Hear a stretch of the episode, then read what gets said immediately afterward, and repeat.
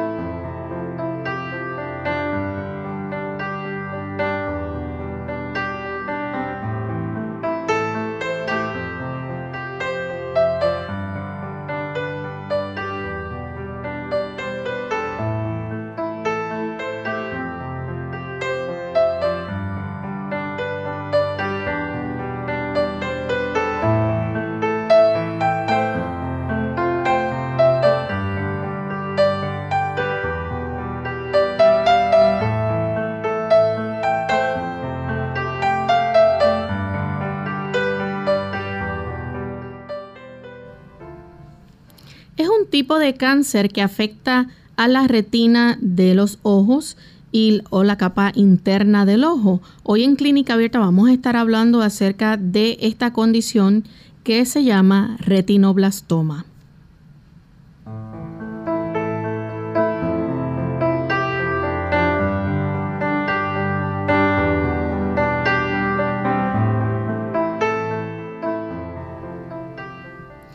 Bienvenidos amigos a nuestro programa de clínica abierta. Nuevamente nos encontramos aquí en nuestra cita diaria con cada uno de ustedes, sabiendo que van hoy a aprender y a disfrutar también de nuestro programa.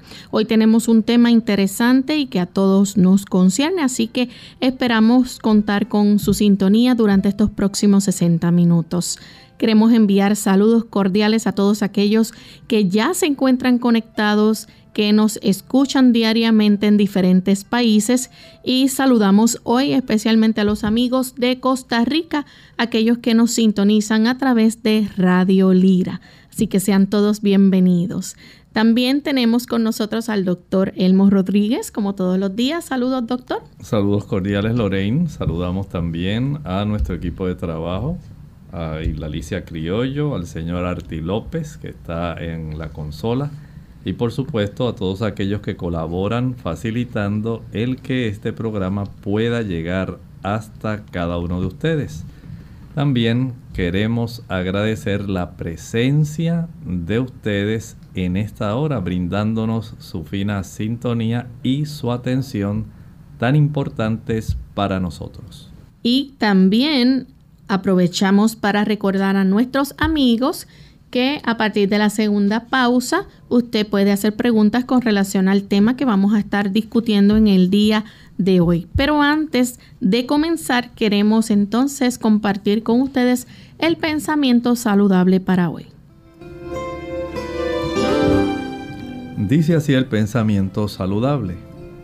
La única esperanza de mejorar la situación estriba en educar al pueblo en los principios correctos.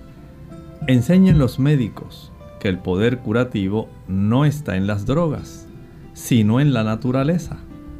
La enfermedad es un esfuerzo de la naturaleza para librar al organismo de las condiciones resultantes de una violación de las leyes de la salud. En caso de enfermedad, hay que indagar la causa. Deben modificarse las condiciones antihigiénicas y corregirse los hábitos erróneos. Después hay que ayudar a la naturaleza en sus esfuerzos por eliminar las impurezas y restablecer las condiciones normales del organismo. Recuérdelo querido amigo, Dios nos ha permitido tener en nuestro cuerpo la oportunidad de facilitar la restauración. ¿Sí? Tenemos mediante el poder divino la capacidad de despertar, aquellas energías y capacidades que Dios puso en nuestro organismo para que el organismo pueda reparar. Claro, todo esto ocurre siempre bajo la supervisión diligente de nuestro amante creador. Y esto nos brinda la oportunidad de nosotros tener un cuerpo sano. Debemos saber, indagar, buscar, reconocer qué factores, qué hábitos de estilo de vida estamos llevando que pudieran estar impidiendo el que tengamos la mejor salud posible. Corrija aquello que esté impropio. Ayude a su cuerpo para que éste pueda retomar el camino de la salud. Bien, y con esto en mente vamos entonces a dar inicio al tema que tenemos para esta ocasión. Y hoy vamos a estar hablando acerca de retinoblastoma, una condición que puede afectar eh, la vista, es un tipo de cáncer, pero vamos a dejar que el doctor nos explique un poco más en detalle de qué trata esta condición, ¿verdad? Este, y qué es lo que ocurre en la retina de los ojos. Estamos hablando de un cáncer ocular. Así es. Usted sabe que hay diversos tipos de cáncer. Hay muchos cánceres. Uno de los más frecuentes, el de colon, el de mama, el de próstata, el de pulmón. Pero también debemos reconocer que en otros tejidos del cuerpo también pueden darse desarrollos que son totalmente anormales. Y ese es el caso de este cáncer ocular que se le llama retinoblastoma, es decir, ocurre y se desarrolla dentro de ese tejido tan resguardado que tenemos en el fondo de nuestro ojo, en esa capa profunda de nuestro ojo, que se llama la retina. ¿Y qué, hace el retinoblastoma, doctor? Bueno, este tipo de conjunto de células que están creciendo de una manera desordenada, alocada, en una forma irregular, va a facilitar que este tipo de tumor comience a crecer de tal manera que el tumor va a estar impidiendo que el ojo no pueda comunicar con el cerebro como debiera. Y este tipo de trastorno en realidad va a afectar definitivamente la visión, va a permitir que esta persona tenga una serie de trastornos asociados justamente con la visión que no van a ser los mejores y que van a resultar muy preocupantes. Bien, entonces nos gustaría saber a qué edad puede ocurrir esto de los retinoblastomas. Bueno, el retinoblastoma se puede desarrollar prácticamente a cualquier edad, pero la mayor parte de los casos, eh, pues de una manera muy lamentable, va a estar afectando a los niños menores de dos años. Este tipo de tumor en una criaturita, ¿verdad? Tan tierna, como un niñito de dos años. Lamentablemente puede afectar un ojo o puede afectar ambos ojos. Digamos afortunadamente, porque es la palabra más útil que podemos encontrar en este aspecto, raramente se va a extender a otras partes del cuerpo. O sea que es poco probable el el tipo de metástasis que pueda desarrollarse casi siempre queda ubicado en la zona de la retina o en el tejido adyacente, pero generalmente queda ahí, bien ubicadito, aunque lamentablemente pues afecta la vista de un niño menor de dos años. Bien, y ¿Los retinoblastomas es algo que se pueda tratar? Sí, definitivamente eh, hay tratamiento para el retinoblastoma. No siempre vamos a tener el resultado que nosotros quisiéramos, en que se pudiera recuperar toda la vista del niño. Recuerden que el crecimiento de estos tipos de tumoraciones depende del momento en que se detecte depende de la ubicación dentro de la retina. Recuerden que nuestra retina es bastante amplia. ¿Dónde está ubicada? Mientras más cerca esté del nervio óptico o de la zona donde tenemos la agudeza visual, la mácula, pues ya las cosas van a ser diferentes. De qué tamaño se haya desarrollado, cuánto haya invadido, por ejemplo, un tipo de líquido que es en realidad un tejido especial que tenemos, el humor vítreo. Cuánto haya podido esto afectar eh, u ocluir la capacidad de la visión. son varias cosas que hay que tomar en cuenta porque de ellas va a depender cuánto éxito pueda tener el aspecto intervencional. Si esto sencillamente se detecta a tiempo, está pequeño y tenemos la posibilidad de tratarlo cuanto antes posible, pues tendremos un gran éxito en tratar de conservar especialmente la visión. Pero de no ser así, lamentablemente hay casos muy serios donde incluso tendría que recurrirse a la cirugía de extracción del ojo. Suena triste, ¿verdad? es algo que uno jamás pensaría, digamos, para un niño de dos años. Tener que recurrir, sí, y para un padre, decir, bueno, mi hijo apenas está empezando en la vida y tener que sufrir una enucleación para aplicar una prótesis, es algo lamentable, porque uno de los sentidos que más aprecia el ser humano es el sentido de la visión y mucho más estando en una etapa cuando apenas un niño está iniciando la vida. Vamos entonces a hacer nuestra primera pausa y cuando regresemos continuaremos con más de, su, de este tema tan interesante. No se vayan. Dormir de 7 a 8 horas por noche, tomar vacaciones, dedicar tiempo a la recreación, disfrutar de un sano pasatiempo, involucrarse en actividades que renueven el organismo y ayuden a romper la rutina diaria. Eso es el descanso que tu cuerpo necesita.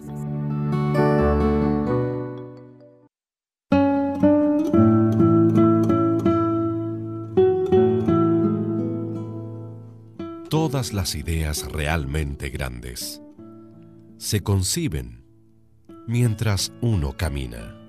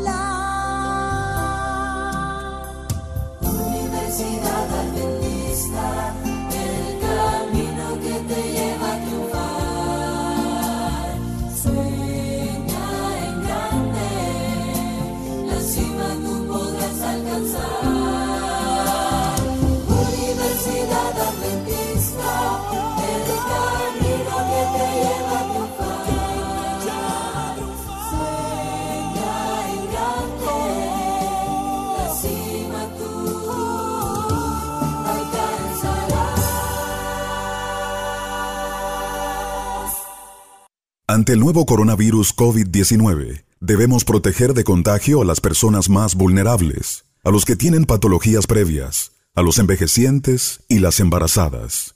El mensaje es, la vacuna eres tú. Según cómo te comportes, podemos evitar la propagación del virus. Este es un mensaje de esta emisora.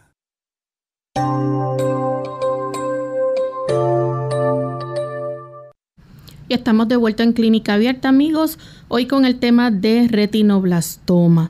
Em, la pasada intervención nos estuvo explicando el doctor que esto es un tipo de cáncer ocular que afecta a la retina, que es la capa interna del ojo, y el, el, retinoblastoma puede hacer que crezcan tumores, así que esto ocurre cuando las células nerviosas crecen de forma descontrolada y hace entonces que el ojo no se pueda comunicar con el cerebro como debería.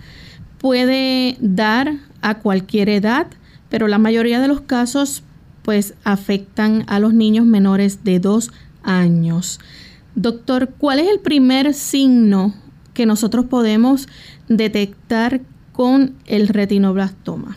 Bueno, hay una señal que pudiéramos decir los médicos van a detectar rápidamente eh, cuando ven a un niño y es que al mirar hacia la pupila o al aplicar una luz, ¿verdad?, en dirección de la pupila, esta en lugar de verse oscura, negra, usted sabe que es ese huequito que tenemos ahí, justamente en esa parte frontal donde nosotros tenemos la, el área principal, donde usted tiene el color de su ojo y en el centro, ahí, en lugar de verse una oscuridad, cuando se ilumina se ve blanco. Y este tipo de situación, digamos, hay un término médico, se le llama leucocoria, leuco blanco, pupila de color blanco, pero es un blanco turbio. Y este tipo de señal, este signo, se va a estar observando cuando se aplica una luz potente. A veces no necesariamente tiene que ser blanco, a veces se puede ver así como un tono plateado, un tono amarillo, ¿verdad? Esta es básicamente la primera señal que se le va a estar ofreciendo para que se pueda saber que algo está pasando dentro del ojo, generalmente de un niño. Y otros síntomas que se pudieran incluir en esto, además de esa pupila color blanco. Bueno, dentro de las capacidades que el Señor le dio a nuestros ojos, está la capacidad de enfocar que tienen nuestros ojos y de moverse en la dirección correcta ambos ojos de manera simultánea para poder enfocar y de esa forma entonces podemos ver adecuadamente los objetos en tres dimensiones. Lamentablemente en estos niños al no poder recibir el cerebro una señal adecuada de la visión porque se está impidiendo, el tumor al crecer puede impedir que haya esa coordinación. Puede entonces desarrollarse ojos no alineados no miran en la misma dirección. En ocasiones también puede desarrollarse estrabismo. Tenemos aquí el estrabismo divergente, miran como hacia adentro, como si fuera hacia la nariz. Y el convergente, donde hay un ojo que está mirando recto hacia enfrente, pero el otro está mirando hacia la porción hacia afuera del campo visual. Estos son parte de los problemas que se pueden estar observando desde el punto de vista de cómo los ojos no se pueden alinear correctamente porque el aspecto de la convergencia se altera al tener una incapacidad de detectar adecuadamente esta, este tipo de tumor o si sencillamente el tumor está comenzando a invadir los tejidos cercanos, especialmente de los músculos que tenemos que están en la superficie de la periferia de nuestro ojo. Tenemos unos músculos extraoculares que se encargan de que usted pueda subir, mirar hacia arriba, hacia los lados, que usted pueda mirar en ángulo hacia la parte superior arriba a la derecha, arriba a la izquierda. Lo mismo puede ocurrir también, eh, ya sea con su ojo derecho o su ojo izquierdo. De esta manera, al poder darnos cuenta de que hay una incapacidad para que esos ojos no estén alineados o que se haya desarrollado estrabismo, pues sencillamente junto con la leucocoria, con esa pupila blanquecina, ya estamos sospechando fuertemente algún problema. Vamos a hablar entonces un poco acerca, ¿verdad?, de las causas. Eh, la mayoría de, los casos de retinoblastoma eh, se deben entonces a una causa genética. Sí, hay que diferenciar porque en realidad hay dos diferentes formas como se desarrolla el retinoblastoma. Tenemos una que es el retinoblastoma esporádico y tenemos entonces el hereditario. Hay una mutación, hay un cambio. Ustedes saben que tenemos un buen archivo de todas las características nuestras que van a desarrollarse en el proceso embrionario en nuestro cuerpo para eventualmente el feto y eventualmente cuando nazca la criatura, pues ya se tenga todo el equipamiento necesario de todos aquellos tipos de características que van a estar desarrollándose en nuestro organismo. Y los ojos no son la excepción. No es solamente el color de los ojos, la forma, la ubicación, todo eso está programado para que todo salga en el lugar, se desarrolle en el lugar apropiado. Y eso es parte del problema. En este caso hay una mutación genética que facilita que el retinoblastoma hereditario se pueda desarrollar. Y en el caso, ¿verdad?, de que es hereditario, eh, aquí, ¿verdad?, a menudo el bebé ya nace con el retinoblastoma. Sí, esto lamentablemente hereda este cambio, esta mutación en la secuencia de las bases que codifican para el desarrollo adecuado del ojo, especialmente en la zona de la retina, se desarrolla este cambio y este cambio es adverso esto ya lamentablemente el bebé nace con este tumor.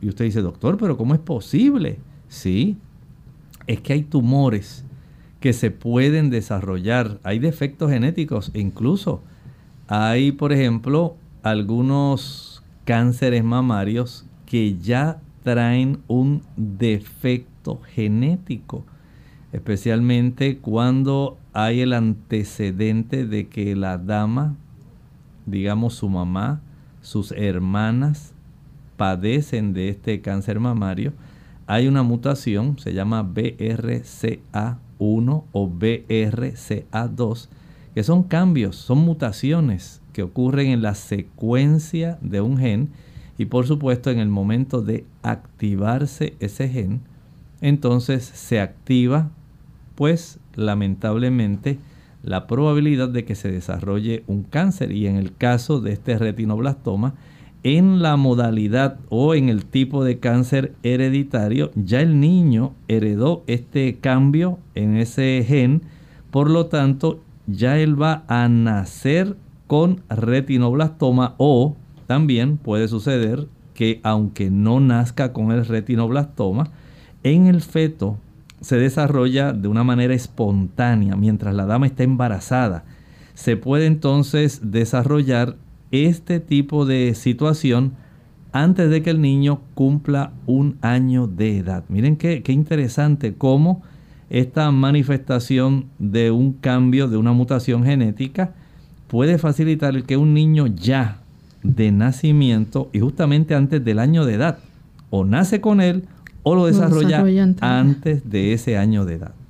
¿Saben los médicos, eh, bueno, por qué ocurre esto? Porque este es el caso hereditario, pero también está el caso esporádico. ¿Cómo pasa este? Bueno, en este otro tipo de variante, en realidad tenemos un cambio genético de todas maneras, pero escuchen bien, no ocurre cuando se está gestando en esa etapa embrionaria, no ocurre en el primer año de vida, sino que ocurre al principio de la infancia, generalmente después de haber cumplido un año de edad.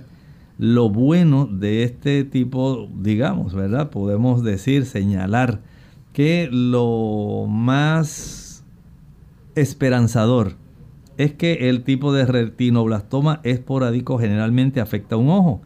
No así el que estábamos hablando hace un momento, Lorraine, el que es hereditario. Este tiende a afectar ambos ojos y puede causar más de un tumor en cada ojo. Noten cómo los defectos genéticos, las mutaciones, son generalmente adversas. No podemos decir que son beneficiosas. Y no se sabe por qué ocurre. Y en, en realidad en esto no se sabe por qué ocurre. Esto me hace recordar que las personas cuando están pensando en la teoría de la evolución, piensan que la teoría es un hecho y no, es una teoría. Y en esta teoría de la evolución se tiene que recurrir al mecanismo de las mutaciones para poder eh, dar lugar a que hayan ocurrido tantos cambios que hayan facilitado el desarrollo de tantos tipos de cambios directamente que han facilitado que desde una forma de vida simple, desde una célula, se haya llegado a tener un organismo tan complejo como el ser humano. Y todo por mutaciones, mutaciones en miles de millones de años. Si nosotros observamos, nos damos cuenta que las mutaciones genéticas en el 99.9% de los casos son adversas, no son beneficiosas. Es muy raro que una mutación genética pueda ser beneficiosa.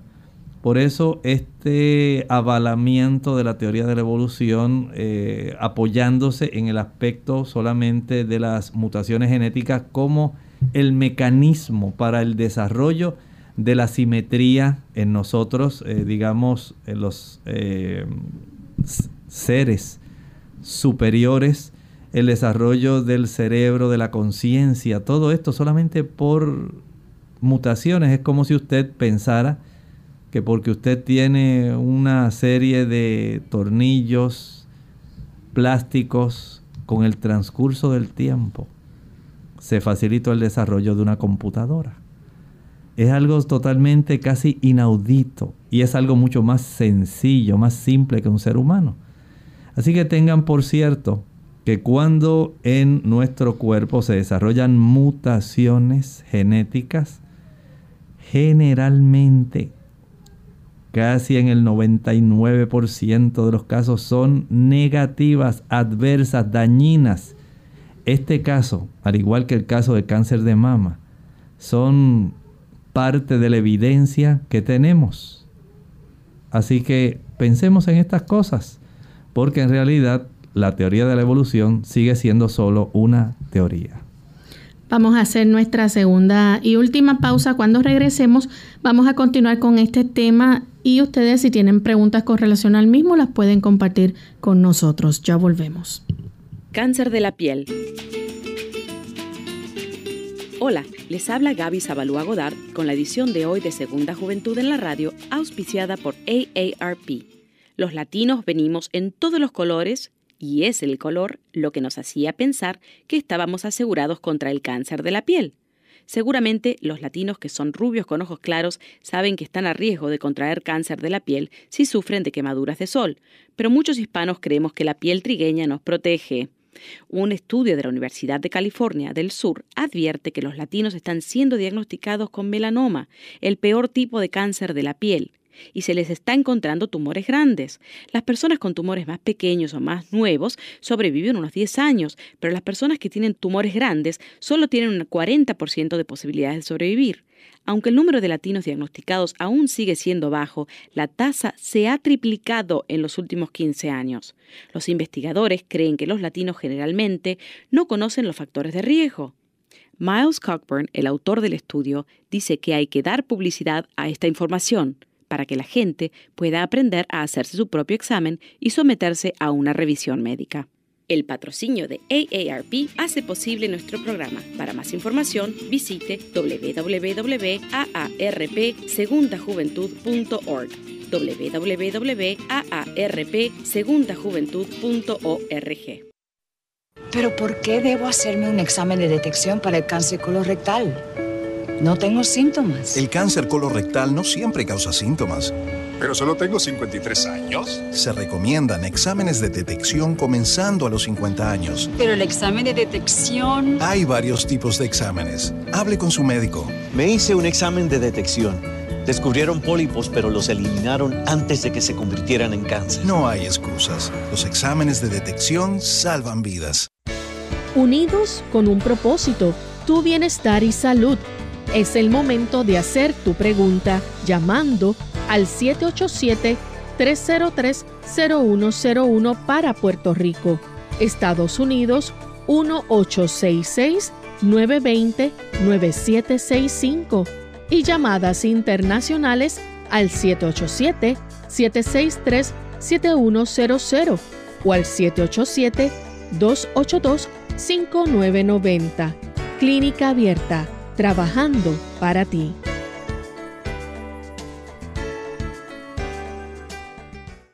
No tenemos una vacuna contra el coronavirus COVID-19. La única manera de evitar la transmisión del virus es cómo nos comportamos, atender a los consejos de higiene y de aislamiento. El mensaje es, la vacuna eres tú. Según cómo te comportes, podemos evitar la propagación del virus. Este es un mensaje de esta emisora. Clínica Abierta. Ya estamos de vuelta en Clínica Abierta, amigos, hoy hablando acerca de retinoblastoma, un tipo de cáncer ocular.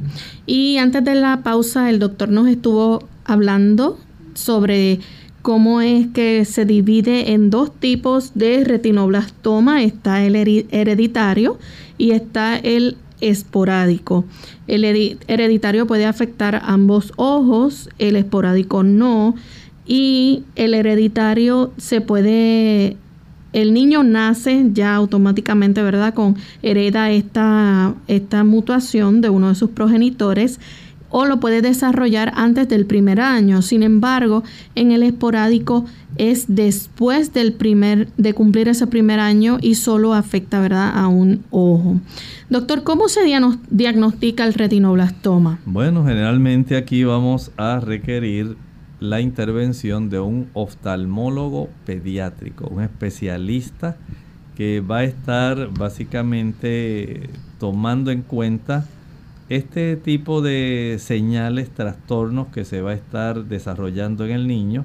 Va a estar evaluando la retina, lo que hace que la dilata. Los oftalmólogos tienen gotas para facilitar que el ojo en la sección de la retina, eh, perdón, acá de el área de la pupila, se pueda dilatar.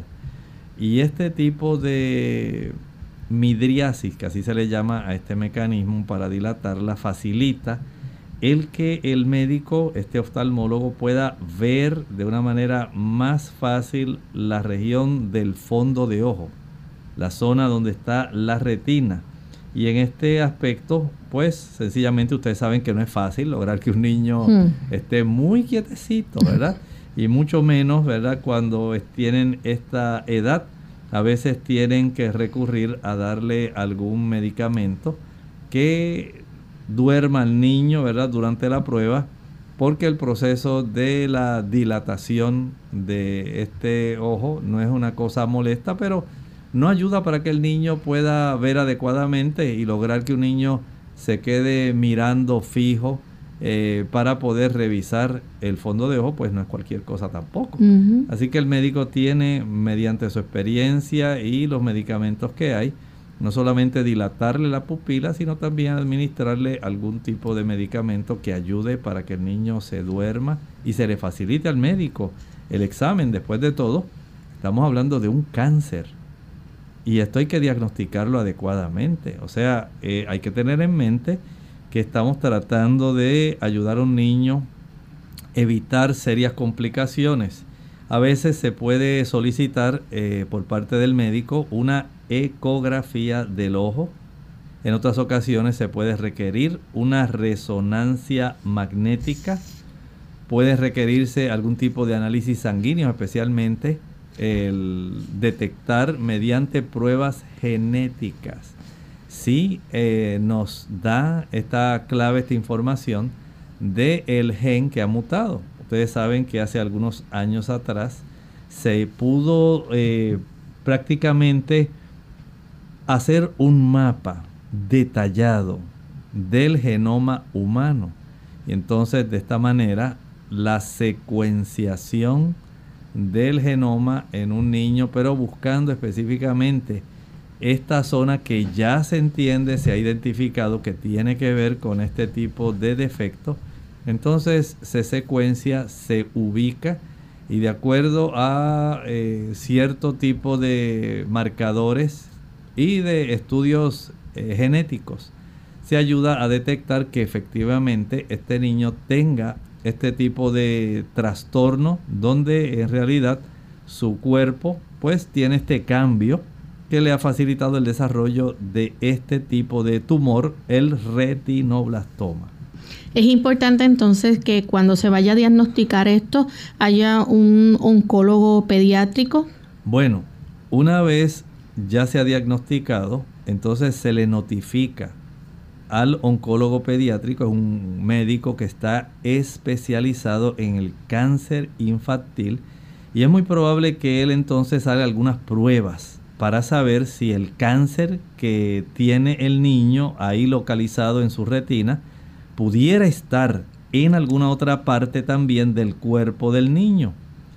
Esto es parte del procedimiento de detección y cómo se puede saber qué es lo que está ocurriendo para poder ayudar a este niño lo más rápidamente posible, de la forma más completa posible. Bien, doctor, entonces una vez, ¿verdad? Este, el médico va a diagnosticar, eh, se hace entonces una, una investigación, ¿verdad? Exhaustiva o exámenes adecuados. Si el retinoblastoma eh, está dentro del ojo, ¿cómo se llama esto? Bueno, en realidad este está localizado, este tipo de retinoblastoma. Está básicamente, podemos decir, intraocular localizado. Ahora, si este tipo de tumor, digamos, se ha extendido desde el ojo al tejido que hay alrededor del ojo, por eso estábamos hablando de cómo se pueden afectar los músculos por eso el niño puede tener trastornos de ojos no alineados, de estrabismo, no necesariamente porque el niño haya nacido con este problema, ¿verdad?, de enfoque de los ojos para que haya una buena convergencia en sí, sino por trastornos que pueden estar asociados al desarrollo de un tumor que ya más bien está afectando extraocularmente una cosa es que sea intraocular, que esté nada más localizado dentro de las capas de la retina, dentro del ojo, sin que haya involucrado, digamos, salir fuera de la estructura del globo ocular. Otra cosa es que ya se haya, digamos, eh, invadido, además de la retina, y comience entonces a afectar los tejidos alrededor del ojo, Ahí entonces puede afectar eh, directamente, como decíamos, los músculos que tenemos, el nervio, y por la misma hendidura, digamos, que nosotros tenemos craneana, para facilitar que lleguen estos nervios, nuestros nervios que nos dan la visión. Por ahí también pudiera haber una afección al cerebro, pudiera afectarse la médula espinal, la médula ósea, los ganglios linfáticos. Entonces ya estamos hablando de ese tipo de retinoblastoma con ubicación extraocular, fuera del ojo y que obviamente entonces aquí va a requerir diferentes tipos de tratamientos según sea el, el cómo el cáncer se haya entonces eh, extendido. Claro, ahí pues hay modalidades como la radioterapia, la quimioterapia, el trasplante de médula ósea, hay muchas cosas que se pueden hacer de acuerdo al momento, ¿verdad? Cuando se diagnostica y la extensión de ubicación de este tumor. Tenemos a Elvira de la República Dominicana. Elvira, buen día. Buenos días. Saludos. Bendiciones. Sí, mi pregunta es que yo tengo el ojo izquierdo. Yo siento como si fuera un parásito. Que siento algo que me camina. Eh, eh, no en el centro del ojo, sino en la orilla de, donde está la nariz. Eh, siento algo que me camina a veces. ¿Qué sería? ¿Será porque tengo hongo en las manos? En las uñas de las manos.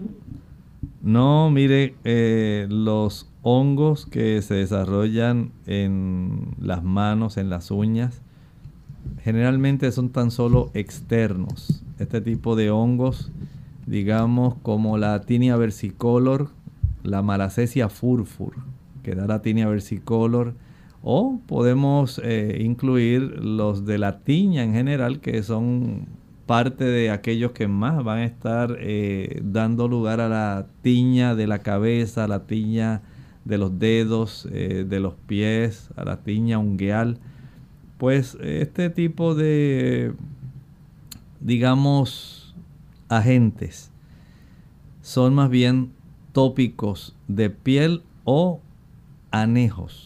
Ahí se quedan, pero no como que puedan penetrar directamente a la profundidad y aunque usted esté mirando la piel de su área nasal, en esa área que usted diga, ah, pues algo que me está caminando por dentro así. No, realmente ese tipo de manifestación, a no ser que usted vea que se ha producido a un trayecto que a veces puede ocurrir. Hay algunos parásitos generalmente que se transmiten por animales donde se desarrolla un trayecto, pero ese trayecto es como una cordillera. Se va elevando la piel, se pone rojiza, usted ve casi como una lineecita que puede ser como la cadena de unas montañas. Pero en realidad pues eh, son cosas muy raras. Si usted tiene esa molestia y es en la zona de la piel que no es directamente en el ojo, usted puede ir a un dermatólogo. Él puede revisar, la puede escuchar, hacer preguntas y proceder a hacer algún tipo de revisión para cerciorarse en realidad qué es lo que está pasando con usted. Hablando más, ¿verdad?, sobre cómo se eh, diagnostica y cómo se trata eh, cuando el retinoblastoma es extraocular. ¿Qué puede hacer el médico? Bueno, en ese aspecto podemos decir que tiene que haber un trabajo de equipo, un trabajo en conjunto, donde el oftalmólogo pediátrico va a estar en contacto con el oncólogo pediátrico. De esta manera, al ellos estar en ese equipo, van a estar diseñando, delineando un plan de tratamiento basado, como estábamos hablando, en el tamaño del tumor. Esto es muy importante si está en este tipo de situación extraocular, si se encuentra en uno o ambos ojos, o si se ha extendido más allá, como estábamos hablando, en el extraocular, más allá del globo ocular. Noten que es en esta edad algo tan serio que en realidad no es para que un solo médico pueda intervenir con la complejidad de la situación. Estamos hablando de un sentido muy preciado, la visión. Estamos hablando de un niño, está empezando en la vida, que puede estar siendo afectado por el desarrollo de un tumor en un ojo o un tumor que se puede desarrollar en ambos ojos.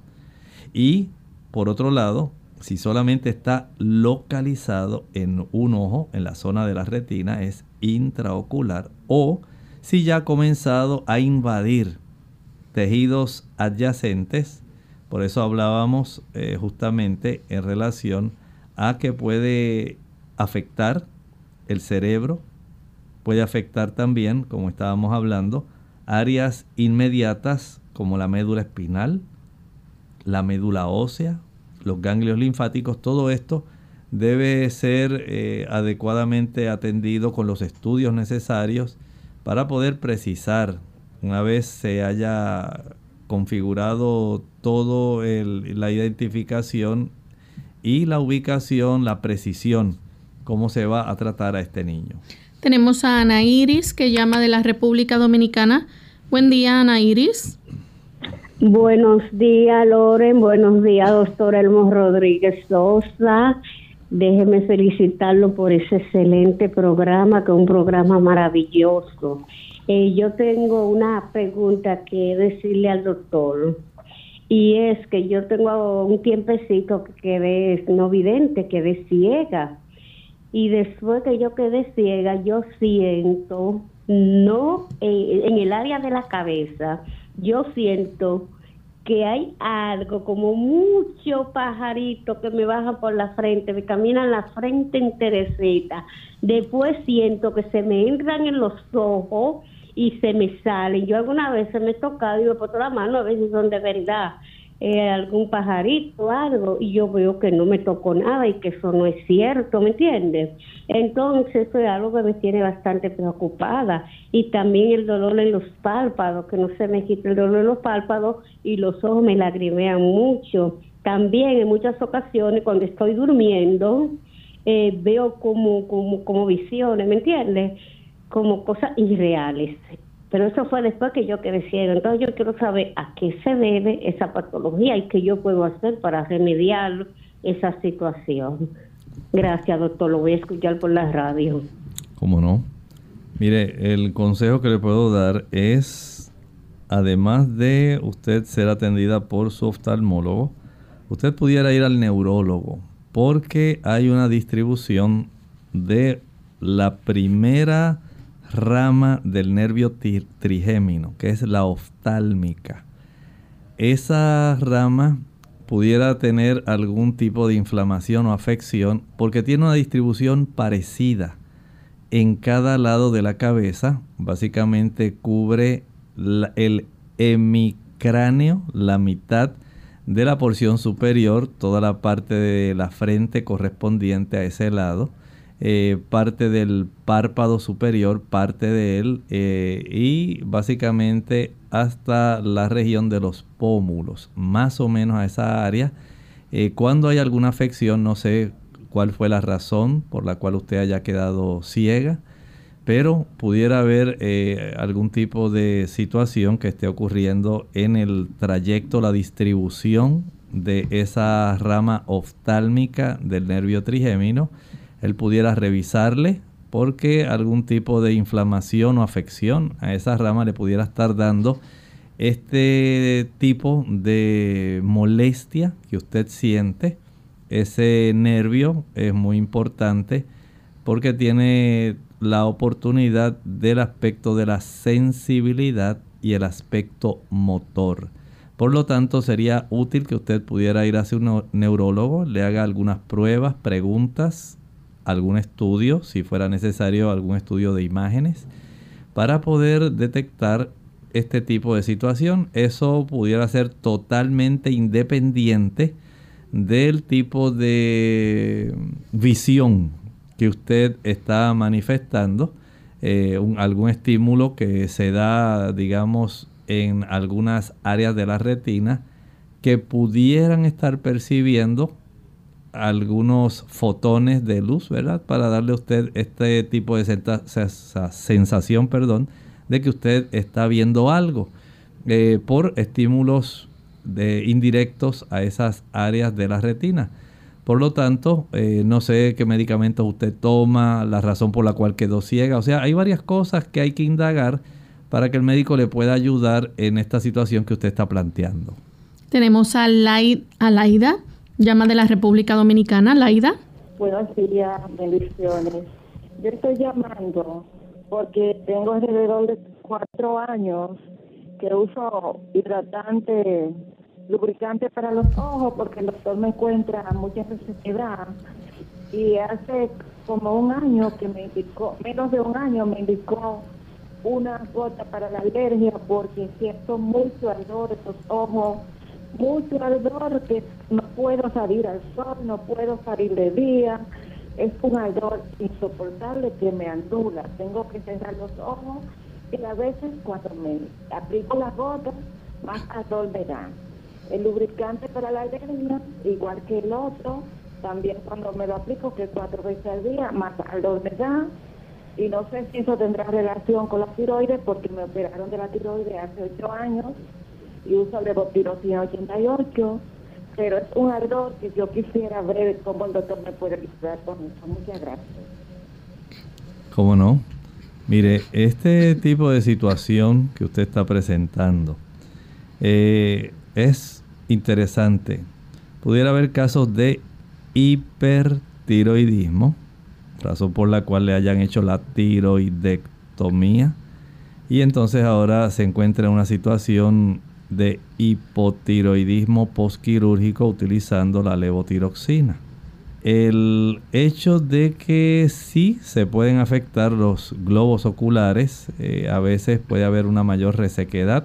Si en el momento en que estaba, digamos, en la situación de hipertiroidismo, hubo algún poco de desarrollo de exoftalmos, donde los ojitos se les brotan un poco. Es más fácil desarrollar estos problemas de resequedad porque la oclusión, el cierre de los párpados, no es completa. Y se hace necesaria entonces una reevaluación del oftalmólogo para el tipo de colirio o de gota oftálmica que le recetan. Tal vez en su caso pudiera utilizarse algún tipo de gota oftálmica o de colirio que contenga una mayor cantidad de unos eh, ácidos grasos, generalmente son del tipo omega, que van a ayudar para que usted pueda durarle más tiempo la lubricación y evitar la molestia y la alergia que siente. Esto pudiera ser algo muy deseable eh, en su caso, por lo cual le solicito que usted vaya al oftalmólogo, le pida si hay un tipo de colirio que pudiera ser eh, más adecuado para el problema que usted está teniendo y por supuesto revisar si hace tiempo que no revisa su función tiroidea, revísela para detectar si está adecuadamente controlada. Tenemos entonces a Casilda que llama de República Dominicana. Adelante, Casilda. Sí, buenos días. Eh, sabe, doctor, que yo, yo tengo eh, alergia en la garganta. Esa alergia proviene de que yo tuve un salón de belleza hace mucho y eh, los olores eh, me dieron alergia. Pero ahora yo me siento en, los ojos, eh, como le decimos aquí, en la cuenca del ojo, como alrededor del ojo, pero en el hueso. Me siento eh, un medio dolor, no dolor fuerte, nada de eso, pero me siento una molestia como dolor. Y yo quiero saber de qué depende de eso. Cuando me pongo los lentes, yo tengo unos lentes progresivos. Entonces cuando me lo pongo, eh, me duele. Cuando tengo mucho rato con esos lentes puestos, me siento que el dolor me pesa más. Yo quiero saber qué significa esto, qué es, para saber. Es todo. Gracias. radio. Aparentemente de la descripción que usted nos brinda, puede ser que el tipo de las plaquetas, la zona de los lentes que eh, se apoyan justamente en los cartílagos nasales. En su caso, por alguna razón, parece que están comprimiendo alguna terminación nerviosa. Y este tipo de compresión pudiera estar facilitando la molestia que usted tiene, porque si la siente, básicamente como nos relata cuando se los pone los lentes, entonces pudiera darse este caso Tal vez necesitaría cambiar eh, después de ir con su oftalmólogo, pues por supuesto para que él revise, cambiar por un tipo de montura que sea mucho más liviana o que la ubicación de las plaquetas pueda quedar más arriba, eh, fuera de la zona donde aparentemente está ocurriendo esa compresión que le está facilitando la molestia, porque generalmente el no tener alguna graduación apropiada de sus ojos, de sus lentes, aunque sean bifocales, no debiera causar problema en la cuenca en sí del ojo. Más bien es la vista cansada, trastornos visuales, eh, cierto tipo de incomodidad, pero no tanto como llegar a tener trastornos en sí en, de dolor en la cuenca del ojo. Vaya al oftalmólogo, permita que él haga algún tipo de examen físico, le haga preguntas y le pueda revisar. Ya para ir concluyendo, doctor, eh, ¿en qué tres cosas eh, los médicos se enfocan a la hora de tratar a un niño con retinoblastoma? Bueno, generalmente lo primero, destruir el cáncer, evitar que siga avanzando, sacarlo, ¿verdad? salvarle el ojo al niño en la medida de lo posible y ayudar al niño a ver lo mejor posible. Recuerden que el crecimiento tumoral eh, va a causar daño, no va a ser algo beneficioso. Por eso le decía que las mutaciones genéticas, en realidad, el 99.9% de las veces son totalmente adversas, no son para mejorar. Y esta es una de esas evidencias. Por eso entonces el médico en ese afán, número uno, de destruir el cáncer. Número dos, de salvar el ojo o los ojos. Y número tres, en el deseo de ayudar al niño a ver lo mejor posible, entonces pudiera requerir una combinación de tratamientos. Por ejemplo, quimioterapia sistémica. Aquí estamos hablando que se le puede administrar por boca, por inyección o intravenosa quimioterapia intraarterial. Estamos aquí hablando de la administración de la quimioterapia en una arteria pequeña para que pueda llegar más específicamente directamente al tumor. Quimioterapia intravítrea, vítrea. Aquí estamos hablando de los medicamentos de la quimioterapia que se inyectan dentro del ojo para tratar pequeños tumores que pueden estar flotando en ese tipo de tejido que nosotros tenemos se llama el humor vítreo, que es la sustancia gelatinosa que, que llena en sí el ojo para dar su forma. Pudiera requerirse el uso de nitrógeno líquido o argón para congelar y destruir el tejido canceroso. Se le llama crioterapia.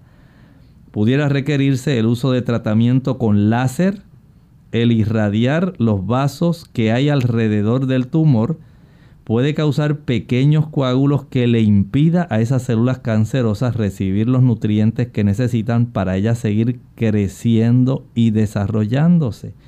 A veces se puede requerir un tipo de radiación donde se utiliza la radiación de haz externo. Este se concentra exclusivamente en el tumor para tratar especialmente los tumores más agresivos y lo más triste y que uno no quisiera llegar es la enucleación, que es la extracción del globo ocular. Bien, ya hemos llegado al final de nuestro programa. Agradecemos a todos los amigos por haber estado en sintonía y les invitamos a que mañana nuevamente nos acompañen en nuestra edición de preguntas donde usted puede hacer su consulta, así que puede llamar y participar. Antes de finalizar, como siempre hacemos, queremos dejar con ustedes esta reflexión final. En la primera carta del apóstol Juan, capítulo 4 y versículo 1, nos dice allí, amados, no creáis a todo espíritu, sino probad los espíritus si son de Dios, porque muchos falsos profetas han salido por el mundo. Nosotros nos despedimos y será hasta el siguiente programa de Clínica Abierta. Con cariño compartieron el doctor Elmo Rodríguez Sosa y Lorraine Vázquez. Hasta la próxima.